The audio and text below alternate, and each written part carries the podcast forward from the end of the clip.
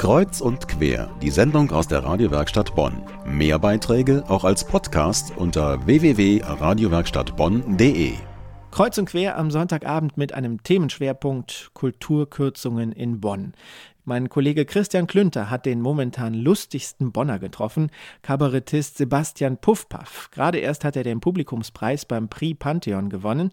Ein Preis, der eine Karriere ganz schön beflügeln kann und ein Preis, den es ohne das Bonner Pantheon nicht gäbe. Ein Ort, der aller Voraussicht nach ebenfalls mit heftigen Kürzungen der städtischen Förderung rechnen muss. Herzlichen Glückwunsch zum Gewinn des Publikumspreises, beklatscht und ausgebuht. Ja, herzlichen Dank an dieser Stelle. Der Preis wird verliehen vom Pantheon.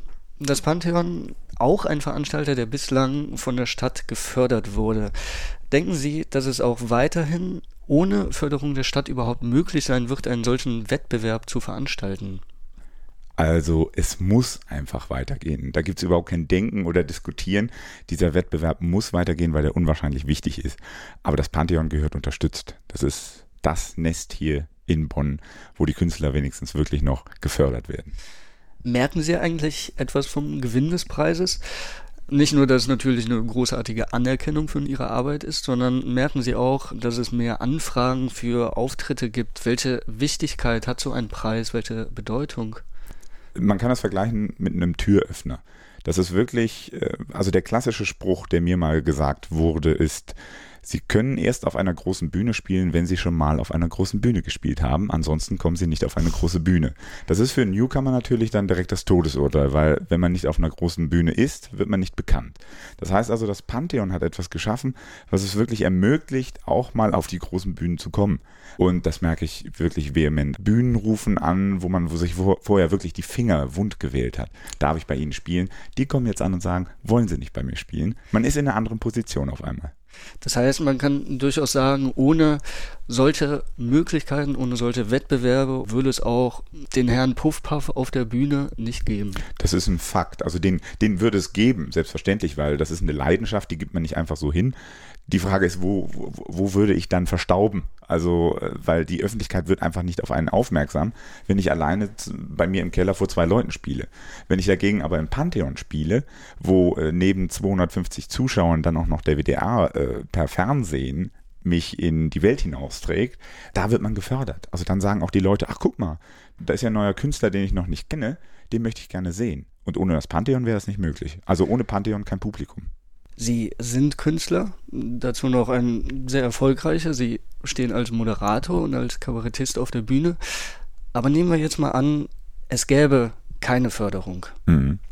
Müssen Sie sich als Künstler wirklich Sorgen darum machen, Auftritte zu bekommen, wenn es keine Förderung mehr gibt? Bricht die Förderung weg, bricht die Kleinkunst weg, ist meine These. Ganz einfach, eine Bühne hat es sehr schwer heutzutage. Die Leute bleiben bequem zu Hause vor dem Fernseher oder mittlerweile vor dem Internet. Um die Leute jetzt vor dem Fernseher hervorzulocken oder hinter dem Fernseher hervorzulocken, braucht man also große Namen. Das heißt, es werden großartige Kollegen wie Mario Barth, Volker Pispers und Co. eingeladen, weil diese Leute ziehen. Das heißt, eine Bühne kann sich nur dann rentabel wirklich führen, wenn sie halt die großen Namen einbestellt. Dann werden natürlich auch die kleinen Namen, die unbekannten Namen vernachlässigt, denn damit können sie kein Geld verdienen. Also eine Bühne holt sich niemals einen Newcomer, wenn sie mhm. Geld verdienen müssen. Bonn ist eine Kulturstadt. Dann sollte man sich doch nicht gerade wirklich dieses Image dann berauben. Also dann sollte man da weitermachen. Und nicht nur Beethoven. Ist wichtig, absolut. Soll auch Vorreiter sein. Aber vergesst nicht das Fußvolk. Also wenn, wenn man die Basis vergisst, das kennen wir aus der Politik, dann geht das ganz schnell bergab. Jetzt haben wir so viel über Kulturförderung, über Gelder geredet. Machen Sie doch mal ein bisschen Lust. Wie sehen Ihre kommenden Projekte aus?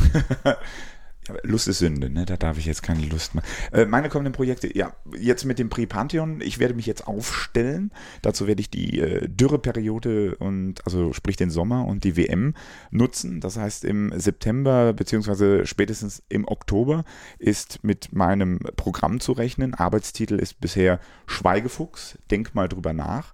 Das heißt, äh, liebe Leute, liebe Hörer, sobald ihr das irgendwo seht, hingehen, hingehen, hingehen, hingehen. Es wird ein witziger Abend. Das ist der Plan für 2010. Und als Moderator von Wednesday Night Live sind Sie auch weiterhin zu sehen? Mache ich weiter, sofern die Termine das zulassen, auf jeden Fall, denn äh, das ist auch Basisarbeit. Und ohne Wednesday Night Live hätte es auch wiederum den Puffpuff nicht gegeben, weil auch wiederum eine Fördermaschinerie. Also ohne das gesamte Team der Pauke gäbe es den Puffpuff nicht. Das war Christian Klünter mit dem Bonner Kabarettisten und Prix-Pantheon-Preisträger Sebastian Puffpaff. Solange das Geld noch nicht aus ist, kann man ihn als Moderator von Wednesday Night Live in der Pauke auf der Endenicher Straße sehen. Ansonsten geht seine Karriere nun aber auch im Fernsehen weiter. Im Juni und Juli tritt er im Quatsch Comedy Club auf. Informationen dazu im Internet auf puffpuff.de.